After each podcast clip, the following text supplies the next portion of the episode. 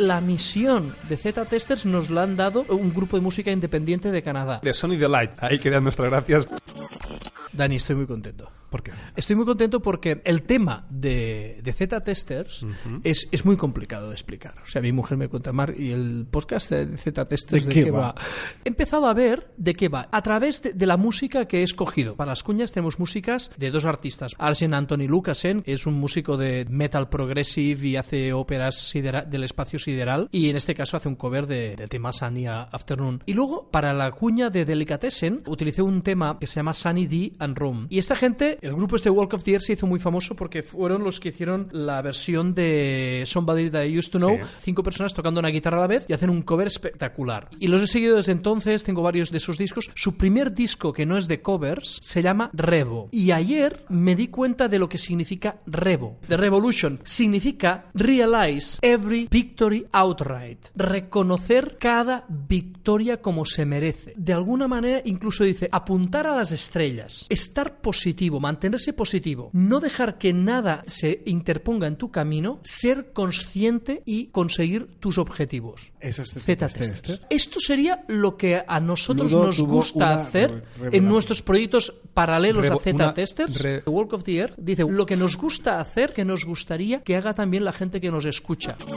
En este cuarto episodio nos preguntaremos si tener conocimiento sobre cualquier cosa nos convierte automáticamente en expertos. Comentaremos cómo la concatenación de pequeños hábitos a lo largo del tiempo nos puede ayudar a ganar experiencia y transformarla en algo más que puro conocimiento, placer o pasatiempo. Dejaremos ejemplos, detalles, todo ello lo terminaremos relacionando con un libro.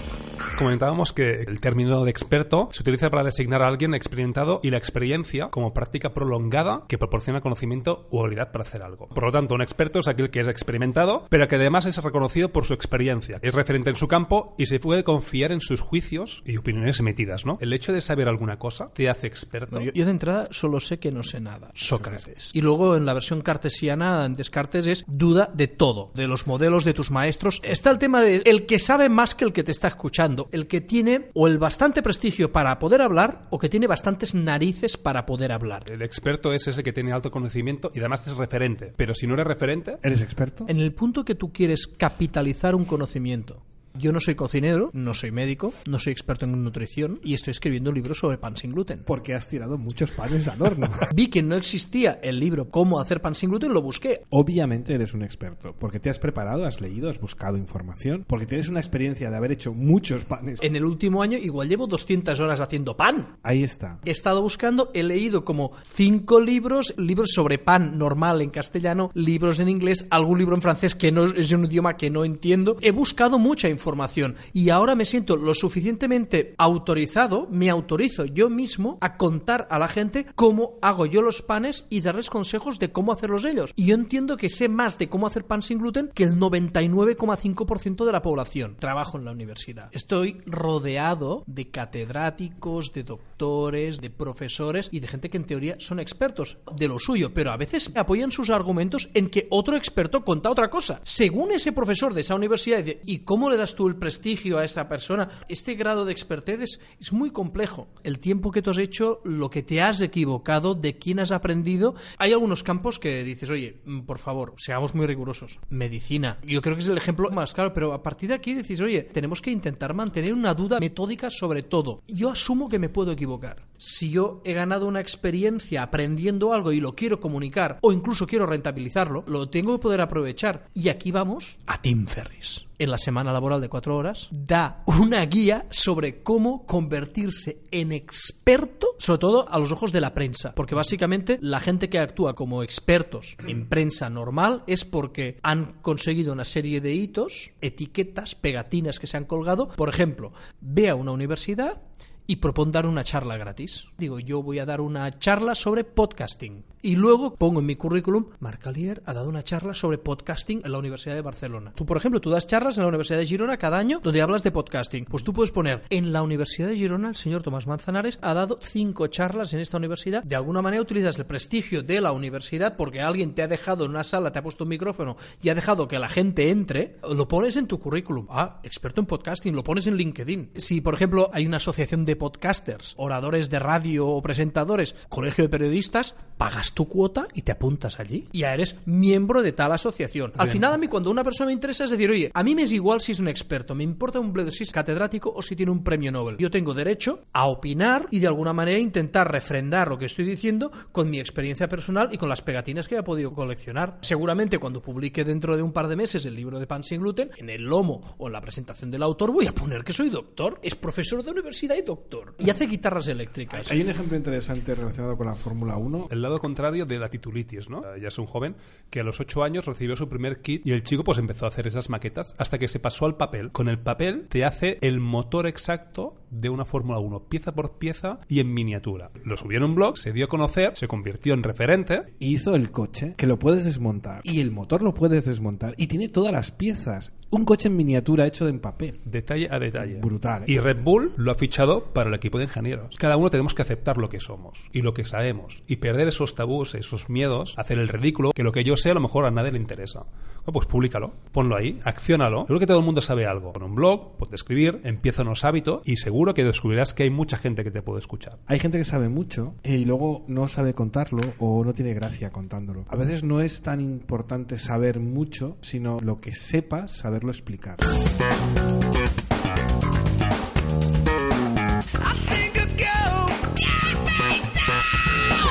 The Compound Effect es de un señor que se llama Darren Hardy. Básicamente es, ¿sabes aquello del interés simple y el interés compuesto? Pues el Compound Effect es lo del interés compuesto. El señor este, el Darren Hardy, es un editor de la revista Success. Es una revista que va siguiendo a gente pues que ha tenido éxito. Les hace entrevistas para ver cómo viven, cómo han conseguido el éxito que tienen. Han conseguido pues algo interesante para triunfar. Y entonces este señor atribuye el éxito de muchas personas a lo que llama él el efecto compuesto. Pequeñas acciones, pequeñas decisiones tienen un impacto muy grande a la larga. Las pequeñas decisiones, cuando se mantienen en el tiempo, tienen un impacto muy grande. Eso enlaza con el tema de los hábitos. Podría decir, no, no, es que yo me quiero poner fuerte y me voy a poner a correr, pero voy a empezar ahora cada día, voy a hacer cuatro días a la semana, cinco kilómetros de golpe. Igual no voy a mantener ese ritmo. Si quiero conseguir cosas a largo término, lo que tengo que hacer es hacer pequeñas modificaciones. O sea, El primero que te dicen es, tienes que empezar, pero con pulsaciones muy bajas. Esto te obliga a ganar musculatura y a fortalecer las piernas. Haciendo las cosas poco a poco, primero a las vives más, segundo creas el hábito, tercero te recompensa más sencillamente, más fácilmente.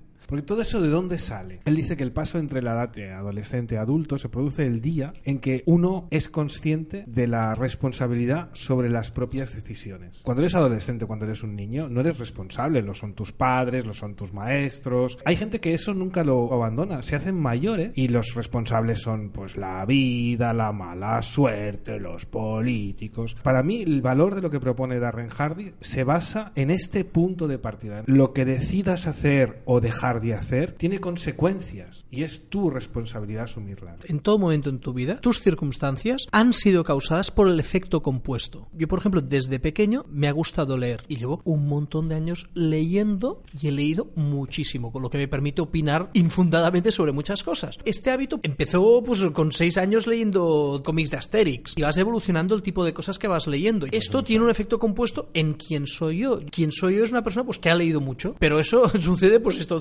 35 años después de empezar a leer cada día sin pensarlo. Para mí leer es algo automático, no sé qué hacer, pues estoy leyendo. Mi estado de salud tiene que ver con mi dieta y mi conocimiento sobre mi dieta hasta el momento y la dieta que estoy manteniendo y mis hábitos deportivos y la forma, por ejemplo, con que yo me comunico con mi mujer. Eso generará unos hábitos y seguramente si yo le digo cariño a mi mujer o le digo, eh, no sé qué, igual dentro de unos años nuestra relación va a cambiar completamente. Las pequeñas decisiones cambian, con lo cual uno dice, sí, no estás en el sitio donde tú crees que quieres estar, si quieres salir de aquí, tienes que salir a partir de pequeñas decisiones de forma consistente, no de grandes planteamientos.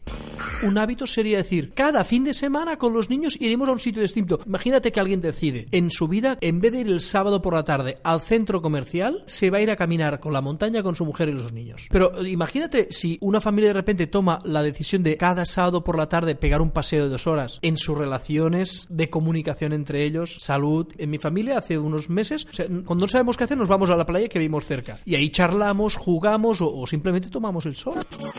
Yo lo que quería decir es que en el pasado episodio pues hablamos del poder de los hábitos y del ciclo de un hábito y lanzamos exactamente el reto de escribir como mínimo 5 minutos. El tener que escribir cada día, estoy todo el día pensando en lo que voy a escribir y preparando mi escritura y me doy cuenta que me siento y a partir de entonces ya sé lo que tengo que buscar en internet para documentarme. Serán 5 minutos porque tengo un episodio de no sé qué que quiero ver, pero se me hace la una y media de la mañana. Estamos hablando más del efecto compuesto. Nosotros hemos decidido escribir cada día en algún momento y eso hace que durante todo el día un montón de acciones, pensar, reflexionar, captar ideas, anotar ideas, que se van manteniendo durante el día.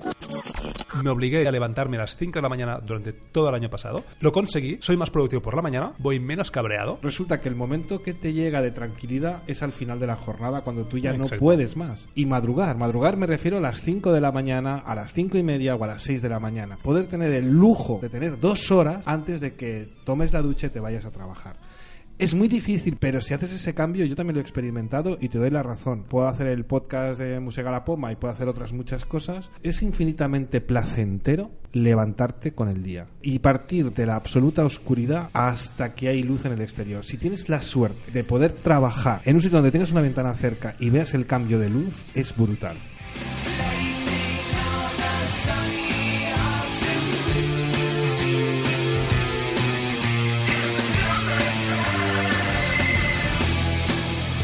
En.